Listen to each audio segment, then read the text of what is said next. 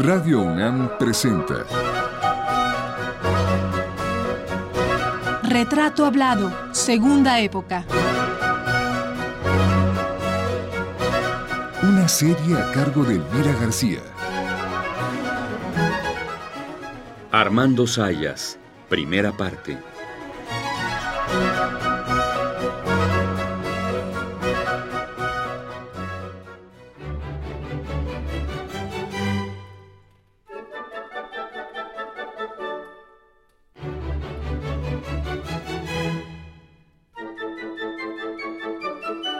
Tal amigos? Hoy es el primer lunes del mes de agosto y como cada inicio de mes, en este espacio damos comienzo a un nuevo retrato hablado acerca de otro personaje clave en el desarrollo del arte y la cultura mexicana.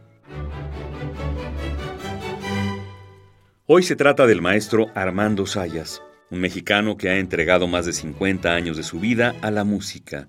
Desde distintos escenarios de la creación, el maestro Sayas ha estado en estrecha relación con la música. Ya en la niñez era aficionado a escuchar la que la estación XCW transmitía noche a noche dentro del programa de Agustín Lara.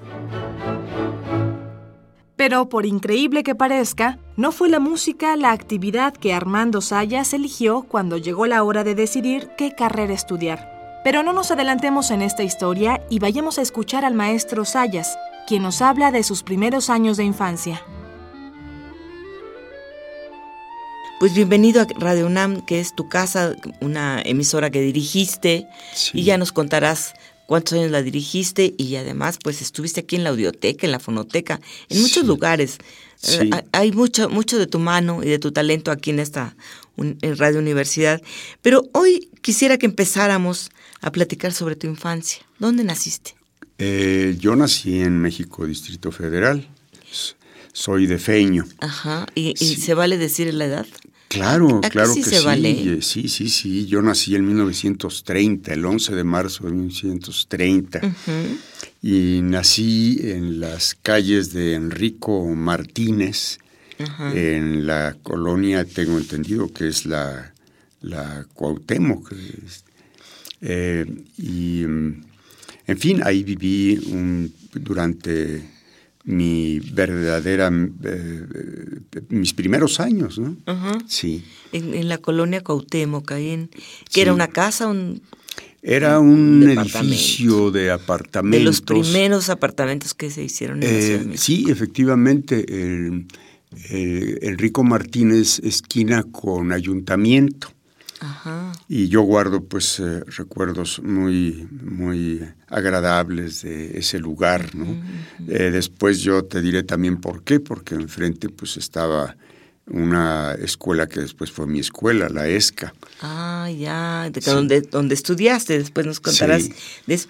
Pero bueno, ¿jugabas a qué? ¿A, a ser músico? ¿A ser director de orquesta? Eh, ¿Desde niño? No, no, mira, mi niñez es un poco eh, conflictiva. Porque por problemas familiares, las dos familias, eh, tanto de mi madre como de mi padre, no se podían ver así muy bien que digamos, y entonces había conflictos, y entonces debido a esos conflictos, eh, yo viví con mi abuela y dejé de vivir con mis padres porque se encargaron de separarlos. Una cosa es, parece, bueno, no me gusta contar telenovelas, y, pero, pero esa es la realidad. Pues sí. Y entonces eh, mi niñez fue un poco conflictiva. Eh, sin embargo, sí, efectivamente, acerca de lo que tú me, me, eh, me preguntas, yo recuerdo desde muy niño, tendría yo alrededor de cuatro o cinco años, me gustaba mucho la música. Entonces la estación que era muy escuchada era la XW. Cuando en, en- en el salón, creo que era el Salón Azul o algo así. Es- Estudio pues, Azul y Plata. el- sí, el estudio, sí, exactamente, con, con Agustín Lara y, en fin, el doctor Ortiz Tirado y todo eso. Yo oía la música y me encantaba oír las canciones que entonces se, se difundían por la radio y me las aprendía yo, Ah, tanto sí. de letra como de, de música. Me gustaba mucho cantar desde muy eh, niño, Mm. ¿verdad? Así es que sí tengo eh, una afición ya muy de, infancia. Y yo creo que también un poco de genes, porque eh, mi tío bisabuelo fue el maestro eh, Sayas, violonchelista de la ópera, aquí cuando se presentaba en el teatro principal y todo eso, y que he citado en Los Bandidos de Río Frío, de, ah, eh, que allí en dos ocasiones se menciona al maestro Sayas que pasa en la noche después de salir del teatro con su violonchelo. Como muchas infancias, la de nuestro invitado de este mes, Armando Sayas, no se caracterizó por ser la más simple y sencilla. Las circunstancias en que estaba inmersa la vida de sus padres lo condujo a vivir con la abuela materna, lo cual le dio a nuestro personaje otra perspectiva de la realidad y de su propia existencia.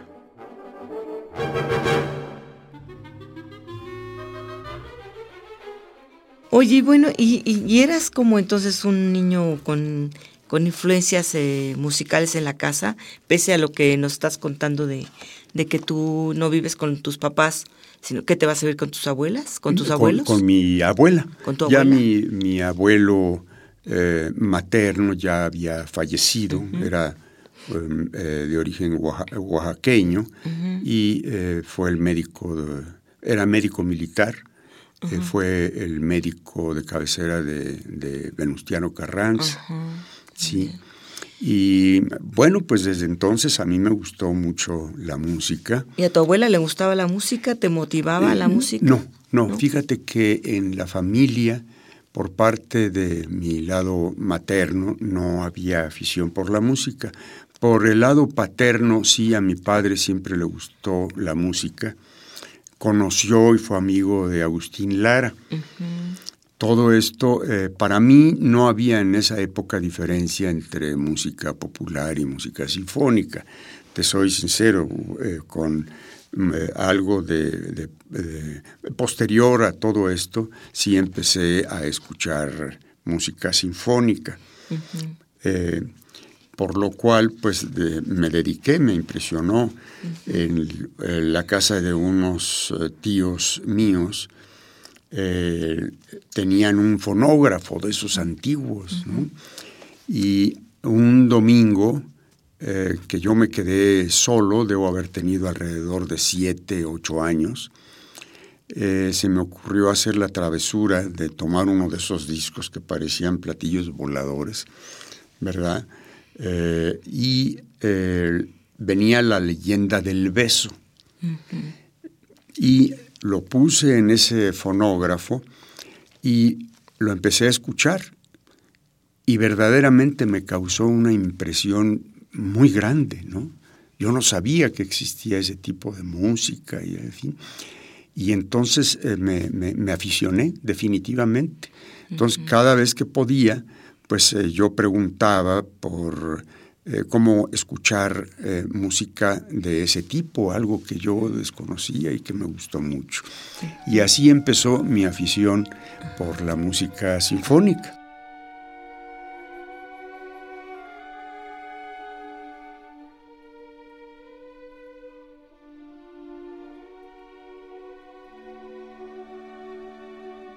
El niño Armando Sayas maduró antes de tiempo, debido a la situación que rodeó su infancia Pese a ser el centro de atención de sus tíos, tías y abuela, era un muchacho que crecía un tanto solitario y la música se convirtió en una excelente acompañante.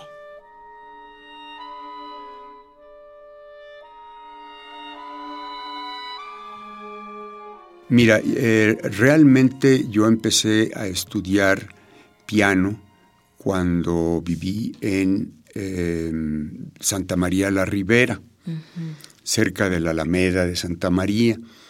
Y allí había una, en las calles de Naranjo, había una maestra de piano. Entonces yo empecé a tomar ahí mis primeras clases. Y em, posteriormente ya ingresé a la, a la, Escuela Nacional de Música, ¿no? Posteriormente. pero esto ya fue mucho más adelante, ¿no? Fue ya, más, adelante. Ya cuando ya eras joven eras un... Sí, ya era yo un adolescente. Ah, adolescente. Bueno, pero, a ver, regresemos. ¿Cómo era vivir en casa de tu abuela? ¿Era divertido? ¿Era triste porque estabas fuera de, de la casa de tus papás? ¿Cómo era? Pues mira, la verdad es que yo nunca entendía así en mi pensamiento infantil y todo eso, por qué pues todos mis compañeros de escuela vivían con sus familias, ¿no? Pues llegaban por la escuela, llegaba su mamá, su papá, o la abuelita, o la tía, o lo que fuera. Y yo decía, bueno, ¿y yo por qué vivo con mi abuela? ¿Por qué este, los demás sí tienen su familia y yo no? Y desde luego esos secretos familiares originados en esa circunstancia tan especial de los rencores y malos entendimientos entre familias, al estilo de los eh, Capuletos y verdad de, Romeo y Julieta.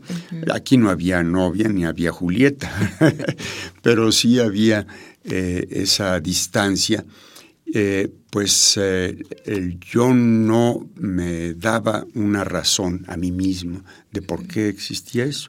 Sin embargo, mira, yo realmente viví, recibí mucho cariño, mucho afecto de mi abuela y de mis tíos y tías, que eran los hijos de, mi abuelita por la parte de hermanos y hermanas de, mi madre. ¿No? Y entonces pues nos eh, llevábamos muy bien, era yo un poco el centro ¿no? de, esa pequeña familia y eh, sí fui feliz, ¿verdad? Sí fui feliz eh, con la salvedad de que estuve brincando de escuela en escuela, no por mi, pro, desde luego no por mi decisión, a esa edad, por, y sobre todo en esa época, no había decisiones infantiles a las que se sometiera la familia pero era eh, precisamente originado por ese, esa eh, disyuntiva ¿no? de manera de ser eh, que mm, yo andaba, digamos, de un lugar a otro en diferentes colonias porque no querían que yo tuviese relaciones con la familia de mi padre.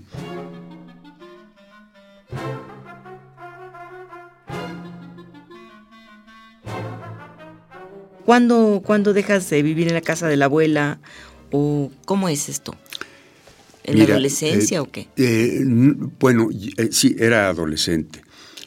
para, para esto, cuando yo salí de la primaria, por decisión de mi abuela y de algunos tíos, yo ingresé a la vocacional en el al Politécnico precisamente para hacer la carrera de contador público y, auditor. En, aquella época se llamaba de esa manera, creo que se sigue llamando, lo desconozco.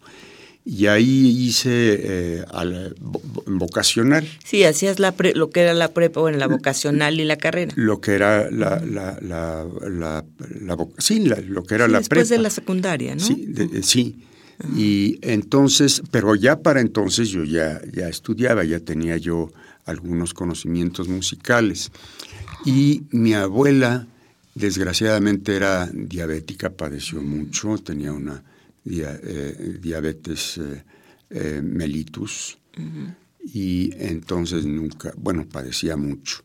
Y con ese motivo se fue cuando yo tenía alrededor de 14 años ella fue a, vivir con unos tíos míos que vivían en Polanco.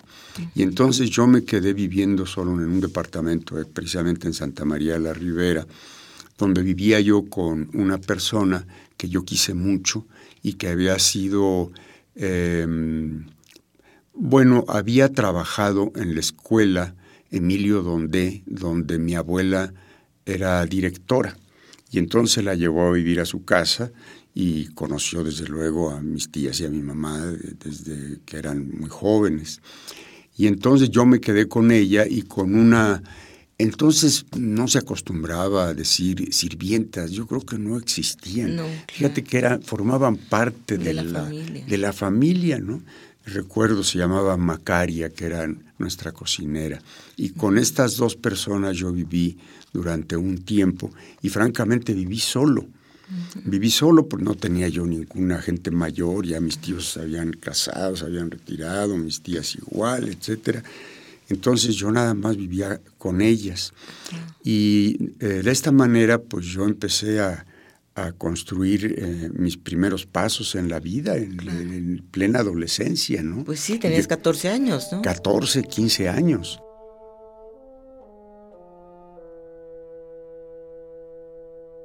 El apellido Sayas, poco frecuente de escuchar en México, tiene un origen sefardita. En la época de la colonia, dos hermanos Sayas dejaron España para iniciar una nueva vida en Cuba. Uno de estos hermanos se quedó en la isla y el otro viajó hacia México, donde hizo familia y carrera.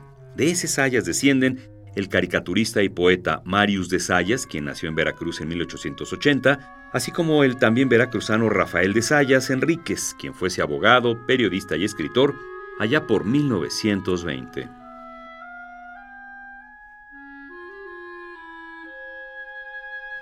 Pero regresemos a platicar con el maestro Sayas, quien nos cuenta por qué ingresó al Instituto Politécnico Nacional a estudiar contabilidad y auditoría. ¿Tú eres quien decide estudiar contabilidad? ¿Tú? No, no, eso fue decisión de, la familia, ¿no? Pero mira, no me gustaba, yo no sabía por qué, porque no, no había sido seleccionada por mí. Sin embargo, eh, sí puedo decirte que me gustaban especialmente dos materias que se daban entonces, hasta recuerdo el maestro, era una gente ya grande, que daba derecho civil. Mm. ¿Por qué nos daban derecho civil en esa carrera y en, el primer año que yo estuve allí?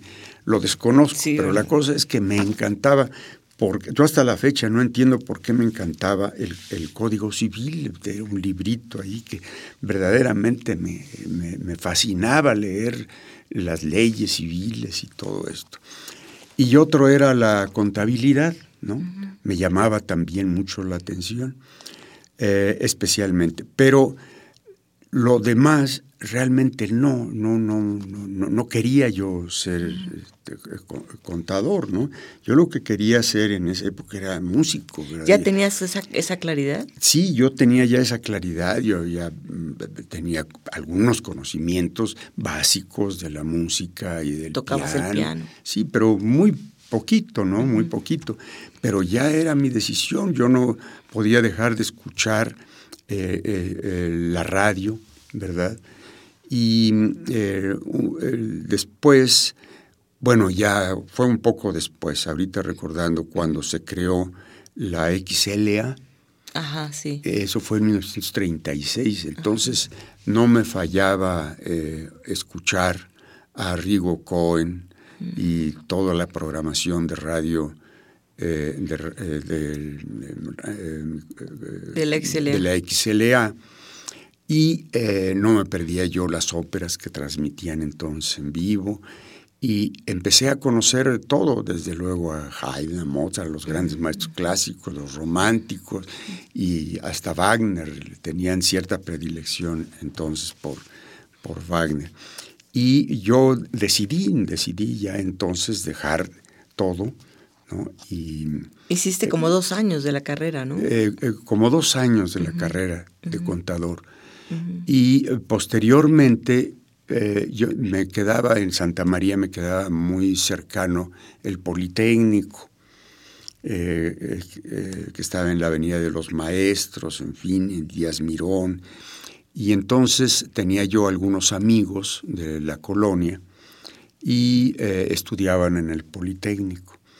Entonces eh, me dijeron, oye, pues ¿por qué no estudias? Pues, eh, eh", y fue cuando ingresé para estudiar físico-matemáticas. Que también eso como que del día a la, a la, noche. A la noche, sí, sí, efectivamente. ¿Y sí, ¿te, gustan la, ¿te gusta la física y te gustan las matemáticas? Sí, te, confieso que hasta la fecha soy muy aficionado a leer sobre matemáticas, sobre física, sobre física este, eh, de partículas y todo. Claro, en una forma eh, de, realmente de afición, ¿verdad?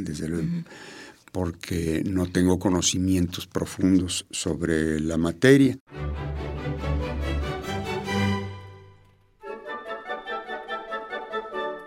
Contradictoriamente, entre más se adentraba el joven Sayas en otros estudios, más se convencía de que su voluntad y esfuerzo tendrían que estar dedicados a la música. Pero antes de consagrarse íntegramente a esa disciplina, todavía exploró en la Escuela de Filosofía y Letras algunas materias que le interesaban. Porque hay un momento que tú ya entras a, lo que son las humanidades, ¿no? Eh, de irte a las ciencias duras, digamos. Sí. Te vas a las humanidades y estudias historia, filosofía y no sé qué otra más. Sí, pues era la, Facultad de Filosofía que entonces estaba en el edificio de Mascarones, en San Cosme. Mm. Como yo vivía en... Te quedaba cerca. Me quedaba cerca. Eh, desde luego abandoné mis estudios también como dos años de matemáticas y física, porque eh, me, me llevaba todo el tiempo estar estudiando música, ¿no? Con eh, libros. Ya para entonces ingresé a la Escuela Nacional de Música, que se encontraba en las calles de Marsella. Y eh, pues esta cercanía tanto del poli me hizo poder eh, estudiar, interesarme en las matemáticas y en la física y todo esto. Y después la cercanía de filosofía y letras también se me hizo muy, muy fácil, ¿no? Ingresar ahí a estudiar filosofía, este, historia, en fin, tomaba yo materia libre. En aquella época, Elvira, la universidad eh, eh, tenía ese sistema. No era eh, una, un plan de estudios muy determinado, ¿no? Por, severo y materias seriadas, ¿no? Sino que podía uno estudiar materia libre se llamaba. Ah, Entonces yo escogía las que me gustaban, ¿verdad? Y, las estudiaba. Y me metía yo a las clases, eh, compraba yo mis libros que tenía yo que estudiar. Y de esa manera fui, fui un aficionado. Nunca me he considerado un profesional en esas eh, disciplinas fuera de la música. Allí sí me dediqué en una forma muy es eh, muy disciplinada, muy severa, ¿no? y, y, cumplir realmente hasta donde me fue posible con los planes de estudio tanto de la Escuela Nacional de Música como posteriormente del Conservatorio.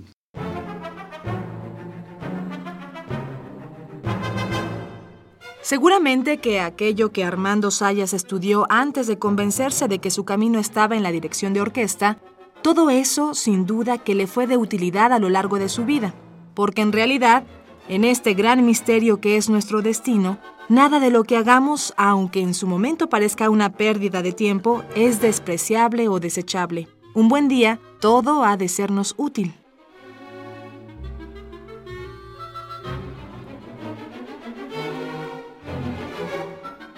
Así las cosas, tanto las matemáticas como la física y hasta la contabilidad han caminado de manera armoniosa al lado de la música sinfónica que tanto ama Armando Sayas, sin estorbarle en grado alguno, todo lo contrario, ayudándole a entender mejor los procesos de la vida.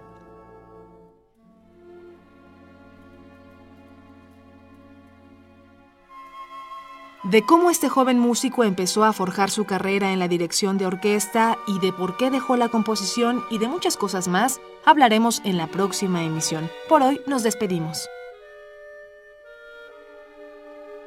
Esta fue la primera parte de la serie dedicada al compositor, promotor cultural y director de orquesta Armando Sayas. Los invitamos a escuchar la segunda el próximo lunes en punto de las 6 de la tarde. Hasta entonces.